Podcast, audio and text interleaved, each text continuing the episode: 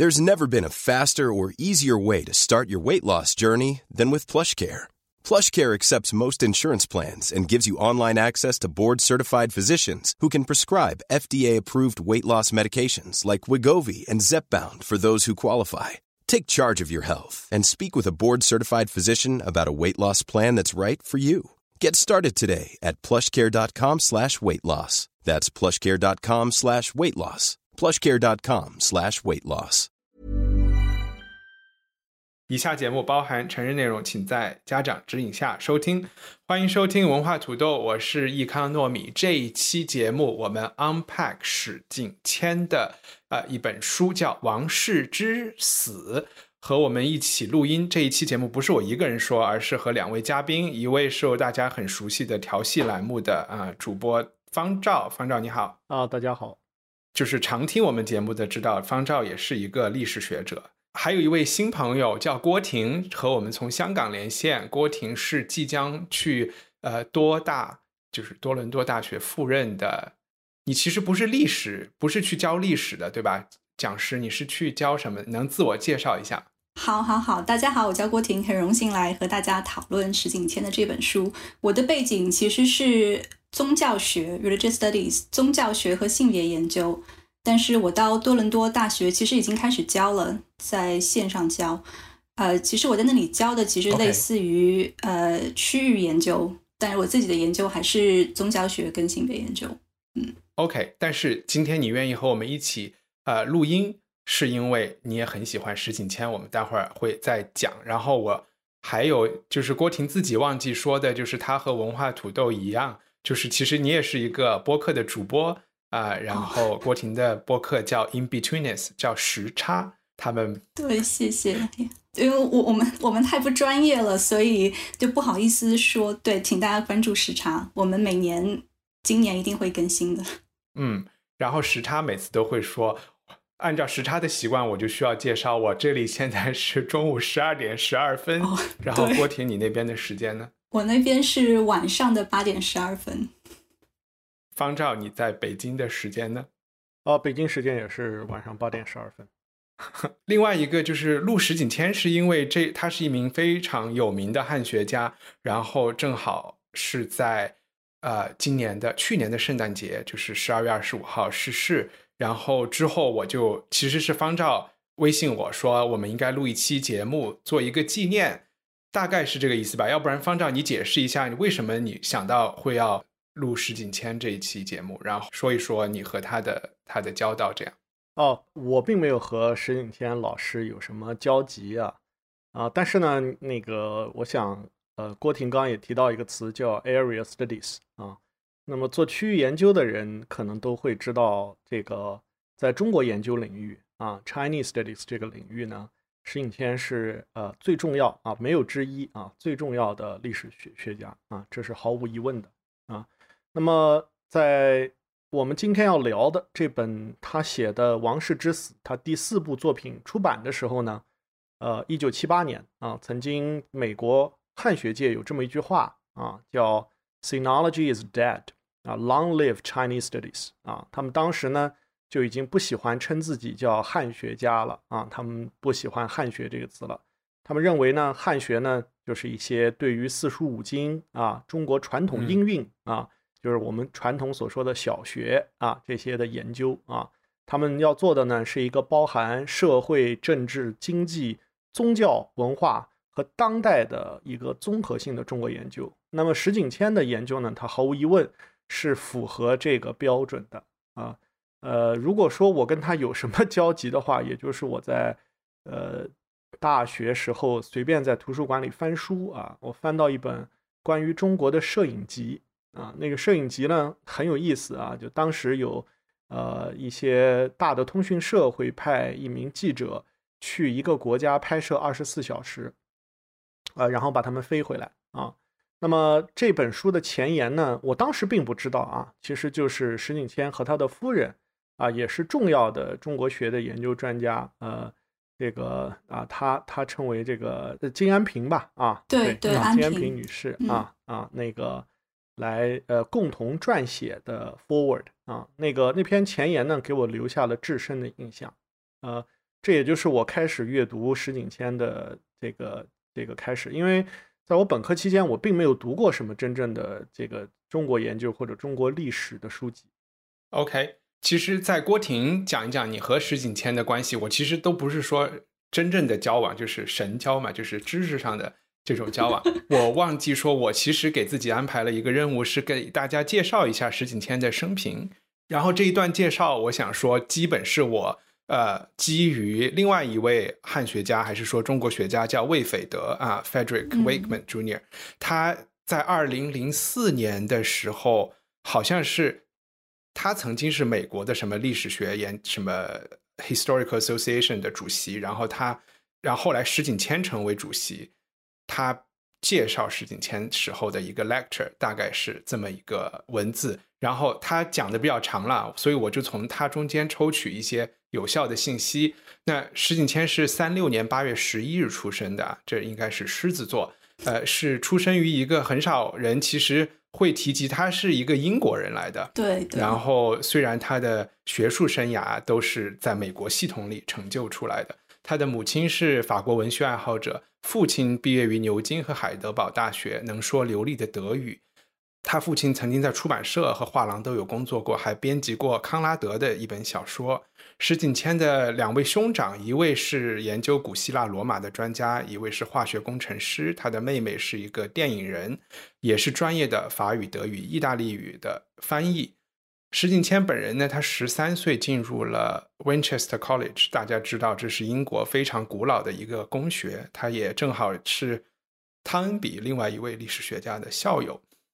石景谦也喜欢跟别人提到他的这个 Winchester College 成立于一三八二年，那一年发生了朱元璋啊废除了整个中书省和丞相这个职位，是因为一个叫胡惟庸案吧，应该是我太差胡惟庸案吧。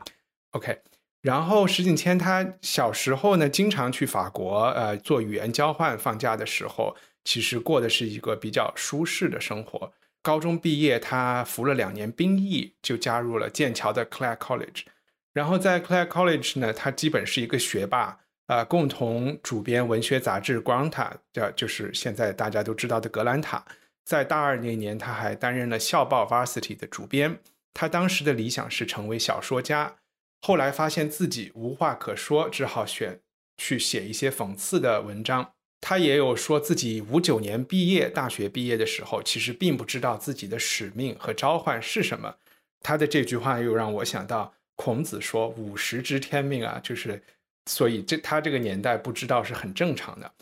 剑桥和耶鲁之间是有一个奖学金的，他拿了这个奖学金就去耶鲁深造。在那个时候，他是很碰巧碰到了当时从斯坦福被挖来的。Professor Mary Wright 和 Professor Arthur Wright 这一对夫妇，尤其是 Mary Wright 是成为了他的老师。他去听了，呃，这位叫瑞玛丽的教授上课，他当时就决定啊，要研究中国历史。其实这就形成了一个在所谓的汉学或者是中国学这个领域的一个传承，因为。大家知道的哈佛的费正清啊，他第一届的学生里的博士生就是后来的 Mary Wright，当时他还是用的他出生的那个名字 Mary Klobo。可以看到费正清传承到 Mary Klobo，然后再传承到呃 Jonathan Spence 这么样的一个传承。然后在就是石景谦毕业的时候的那个论文就叫《曹寅与康熙》，当时就你想想，他一个毕业论文就被。耶鲁大学出版社出版，还获得了当年耶鲁大学的一个非常著名的一个奖项。六六年的时候，他就正式的加入了耶鲁大学，成为助理教授等等。接下来就是他呃长达几十年的这种研究和写作生涯。呃，七一年他出版了，就是在他的论文之后，他的第二本书叫《改变中国在中国的西方顾问》，然后之后他就被提升成为了教授。在七四和七八年这几年间，他快速的出版了两本书，一本是中国皇帝康熙自画像，然后这是我其实没有读过，我很好奇，因为我读过那个所谓的 Memoirs of Hadrian 嘛，是别人细说的哈德良的这个自传，不知道这个康熙自自画像会是一个怎么样的作品。然后这本书之后七八年就是出版的我们今天要分享的呃王室之死。英文名字叫《The Death of Woman One》。然后这本书也很快的成为了很多大学生需要去读的这个呃阅读清单。呃，在之后再提一下他写的，有写过吴若望的呃疑问，这是一个好像从中国去到法国的一个很早的一个中国人。然后九六年出版了《上帝的中国之子》，洪秀全的《太平呃天国》。呃，八一年还有一本非虚构，是我有这本书但没看，叫《天安门：中国的知识分子与革命》。感觉他的这一套这这个话题是其实是中国的公知很感兴趣的话题。然后八四年出版了利玛窦的记忆宫殿，我也不知道待会儿你们会觉得利玛窦是算第一届汉学家吗？这样，呃，然后后来也有钱安平和他一起出版的这个《中国世纪：过去百年摄影史》，这是方照提到的。九八年他写了《大汉之国：西方眼睛的中国》，九九年有一本小册子叫《毛泽东》，然后零一年，呃，有一本书很有趣，叫《皇帝与秀才：皇权游戏中的文人悲剧》啊。呃，最后有一本是，可能是他最后的一本书，是零七年出版的，写张岱的，叫《前朝梦遗：张岱的浮华与苍凉》，基本就是这些是他比较著名的作品。然后其他的他各种生平的获得的奖项啊、荣誉啊，我觉得就没有时间一一赘述了。我想提一点的就是，我其实因为不是学这个历史的嘛，所以我和他的交道基本上来自于经常看见他在纽约书评上写文章。呃，但凡有涉及到中国的书籍，啊，好像纽约书评和他有一个这种很好的关系吧，作者关系，编辑总是会请石景谦来，呃，写书评，所以我基本是从他的这种书评文字中对他有的了解，然后转到郭婷，其实，呃，石景谦和你自己的学术其实也是有造成了一些影响的，对吧？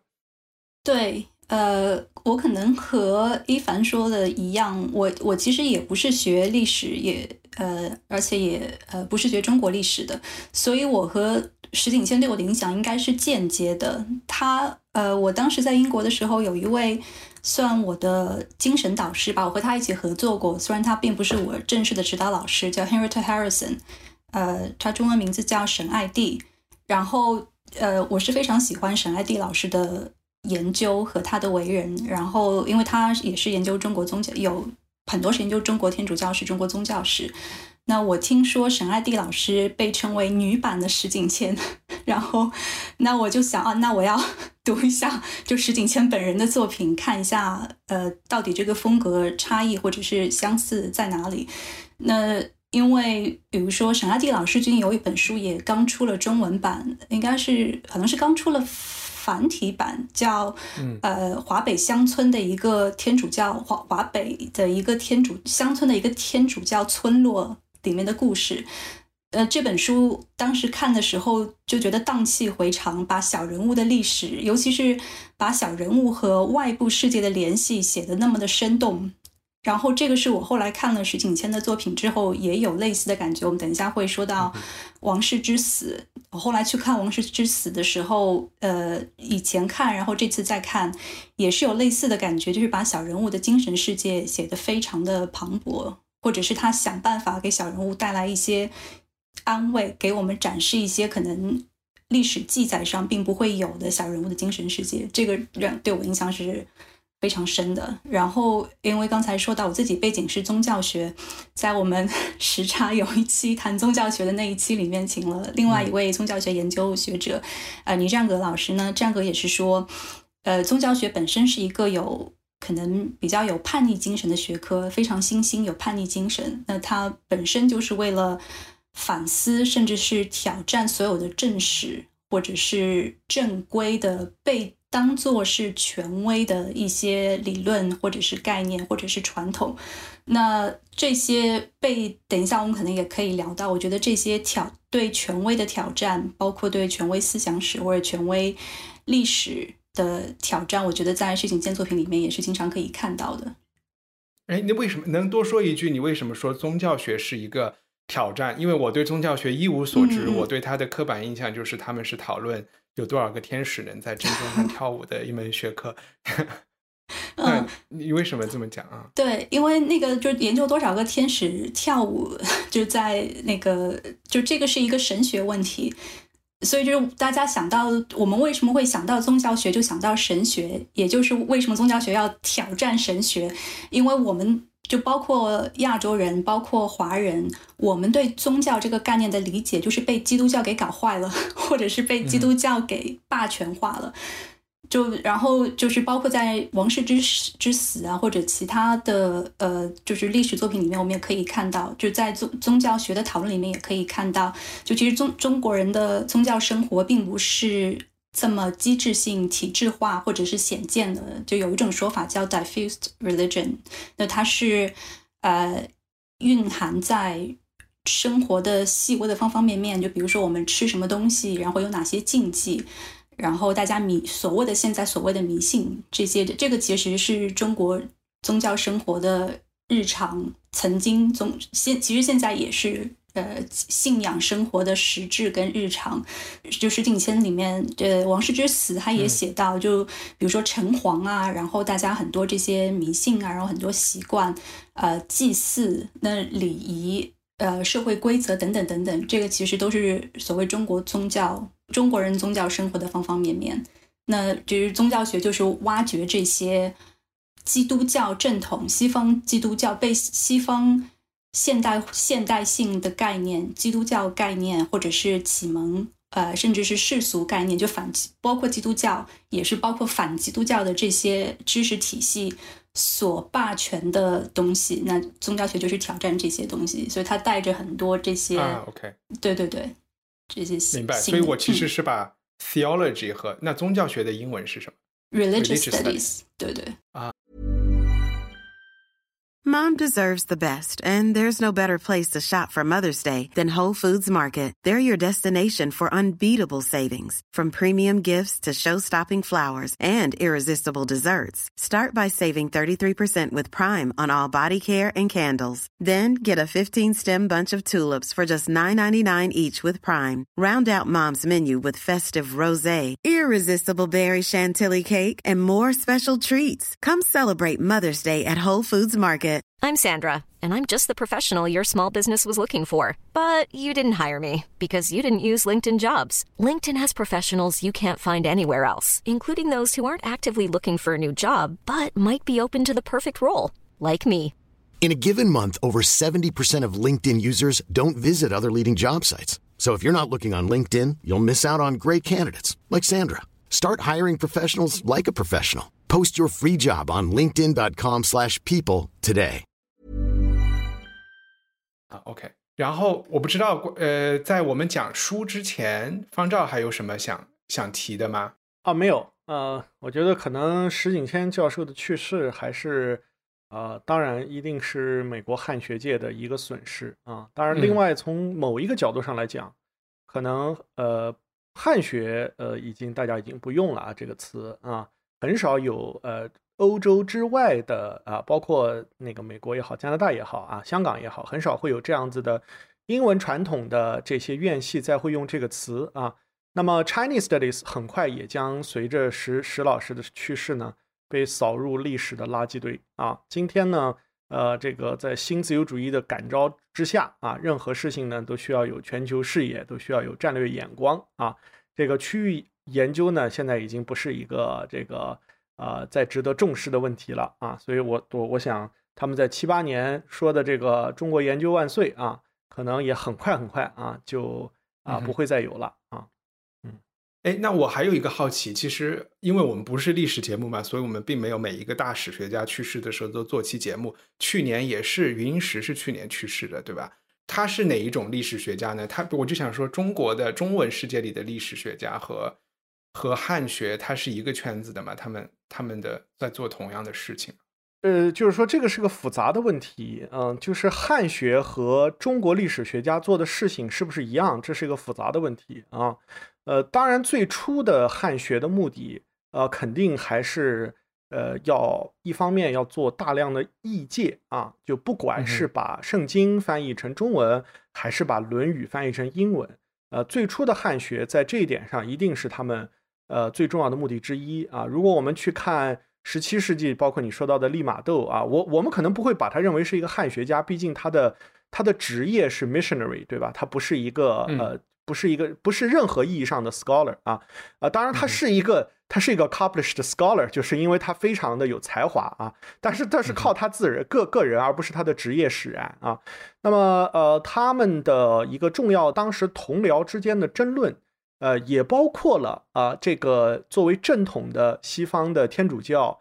如何和中国的这些民间信仰能够起到融合啊，在礼仪上的争论呢，也造成了。相当多的十七世纪传教时的丑闻啊，无论是在本地的区域内，还是在这个他们更大的这种啊跟教廷的沟沟通的层面上，而且每一个教宗呢，也对于呃传教士在如何处理这种礼仪层面上的指导呢，有着不厌其烦的这么一些说明啊，比如说中国的老百姓家里喜欢挂孔子的。画像啊，在这种情况下，天主像和孔子像在一起，是不是对天主的一种不敬呢？对吧？呃，所以呃，从晚明以来吧，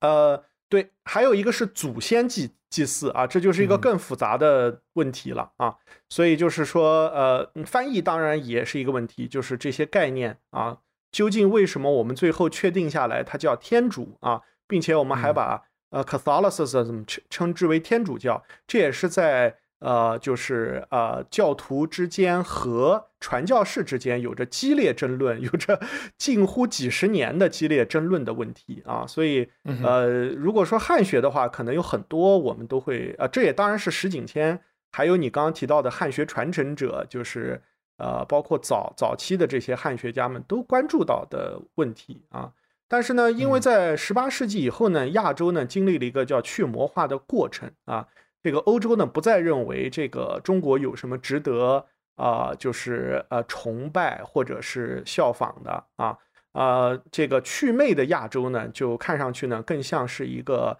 呃，就是应该被输出，而而不是一个给欧洲提供这个经验、知识、伦理道德的地方，所以呢。呃，后来的这些呃延续不断的汉学传统呢，可能就更加进入学院，而不是影响到欧洲的大众一些了啊。那么再到了二十世纪以后呢，我我们刚刚说有区域研究的兴起啊，那主要是因为四五年以后，呃，世界各地的大学，无论是美国还是英国，都开始急剧的扩张啊，非常快速的招纳了大量的文科呃学者。这个时候呢，不论是来自私人还是来自政府的资金。都非常愿意赞助这些区域研究的项目，因为世界再也承受不起一次啊这个互相屠杀的战争啊，而且在新的地缘政治的环境底下呢，呃，呃跨国的这些呃，我们说它是左派说是霸权也好，或者新帝国主义也好，那么右派说是这些军事联盟或者是这些地区性的安全组织也好，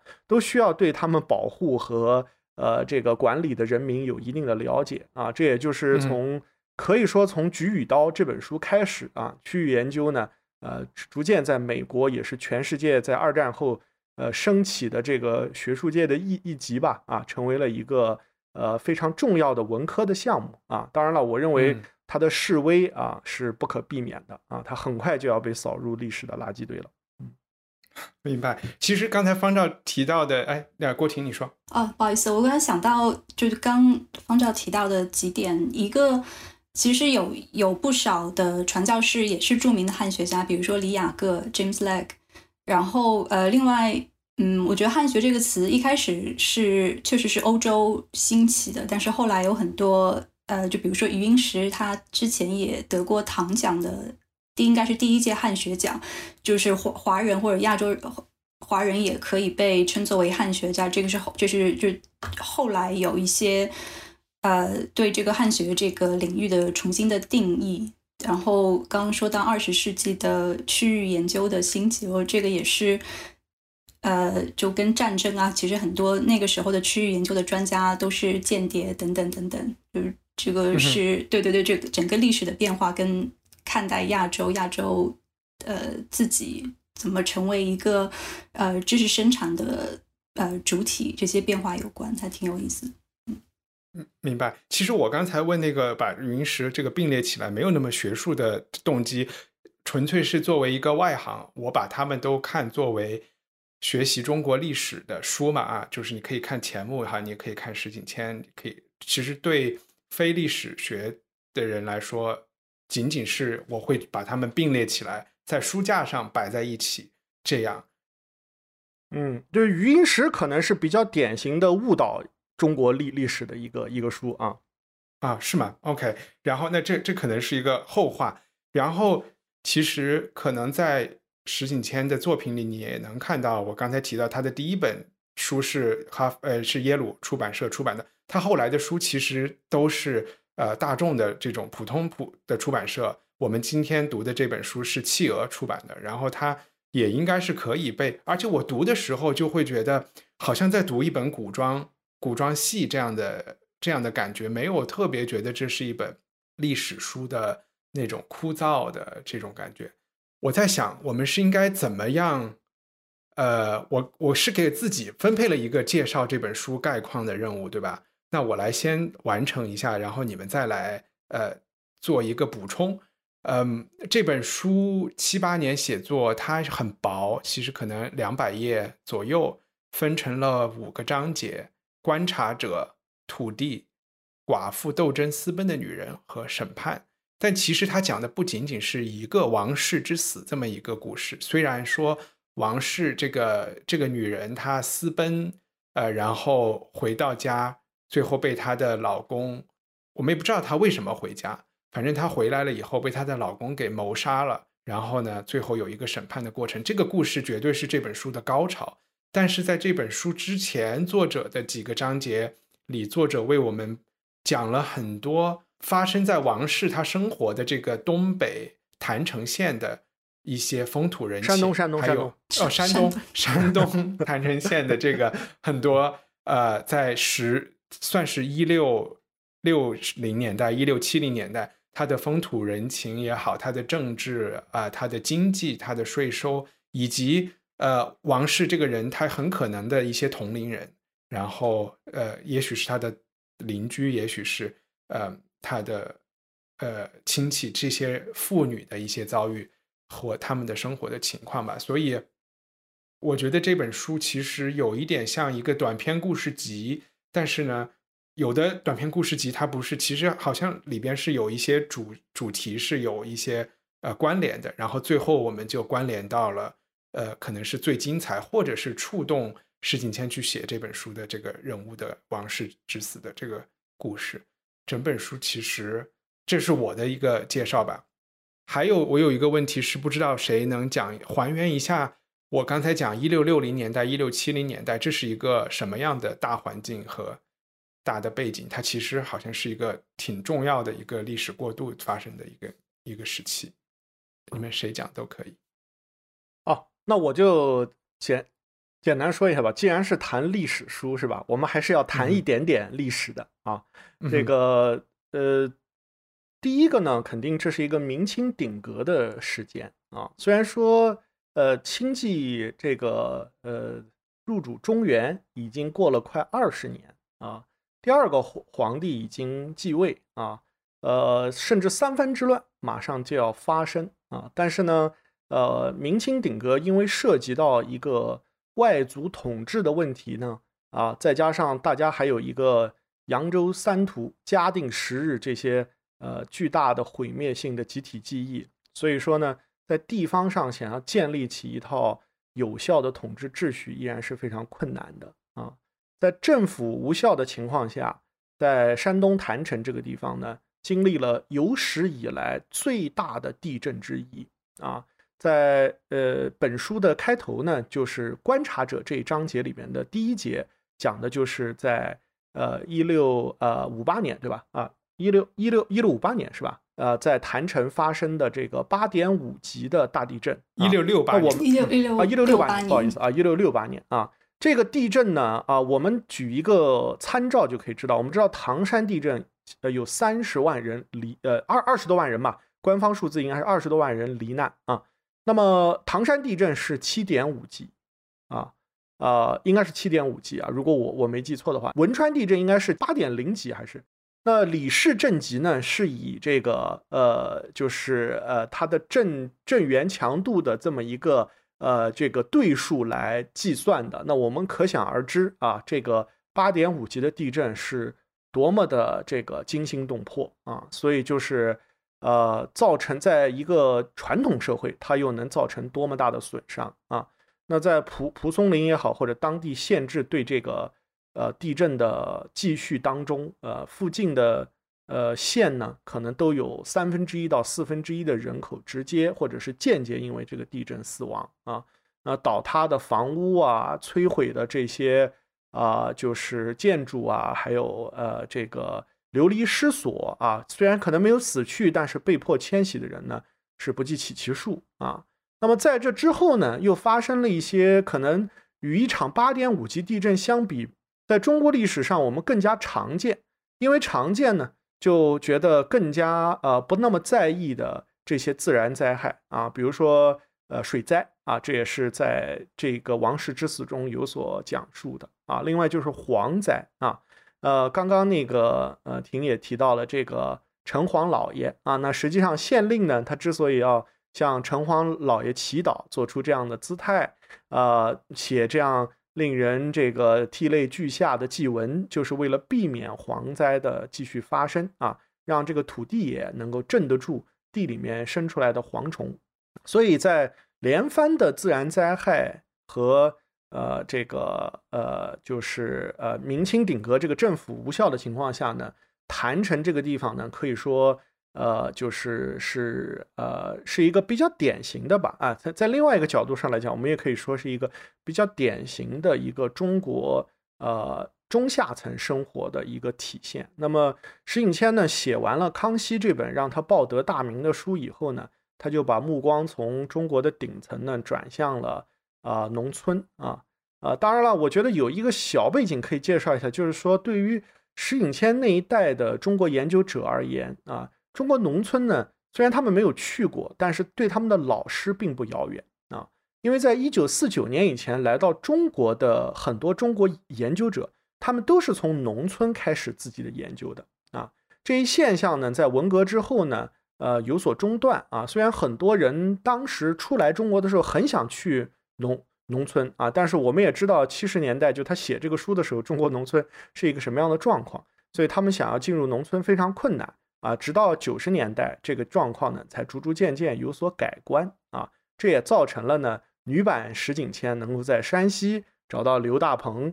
呃译师的日记，写下《梦行子》这样呃精彩的作品。啊，所以就是说，呃，我们啊，我们这些人啊，其实是呃，从来都不了解中国农中国农村的。可以说，我对中国农村的绝大部分认识啊，不是直观的，而恰恰就是来自于这些呃，在中国的外国人啊，不管他是 Peter Hassler 啊，在。一个小城镇吧，它还不算是真正的 countryside 啊，但起码它也是在 hinterland 啊。那么呃，或者是像呃这个沈爱弟老师啊，或者是像啊 Philip Kuhn 啊，或者是像 William Rowe 啊这样的学者为我们写下的。以上是这期节目的预览部分，完整内容您可以在文化土豆的官网购买赞助人计划后随时获取。赞助人支付的费用用来支持主播制作文化土豆的全部内容。赞助人福利除了专享 Unpack 栏目之外，还可以定期收到主播的会员通讯，以及由听众一起制作的电子刊物《土豆小报》。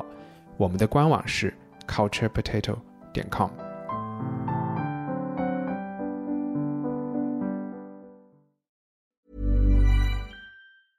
Even when we're on a budget, we still deserve nice things.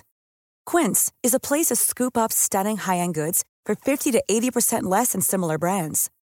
They have buttery soft cashmere sweaters starting at $50, luxurious Italian leather bags, and so much more.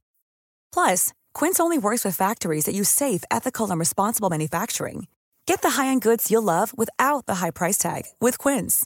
Go to quince.com/style for free shipping and 365-day returns.